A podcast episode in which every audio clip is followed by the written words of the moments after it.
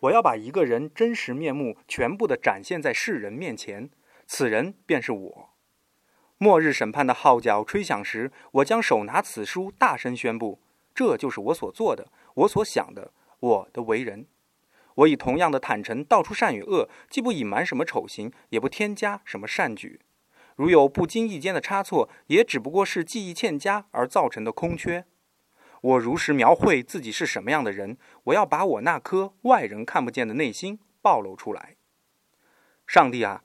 请把我的同类召唤来，让他们听听我的忏悔，让他们为我的丑行而叹息，为我的卑鄙而羞愧，让他们每一个人也同样真诚地把自己的内心呈现在您的面前，然后看看谁敢对您说：“我比那人好。”以上选自卢梭的《忏悔录》。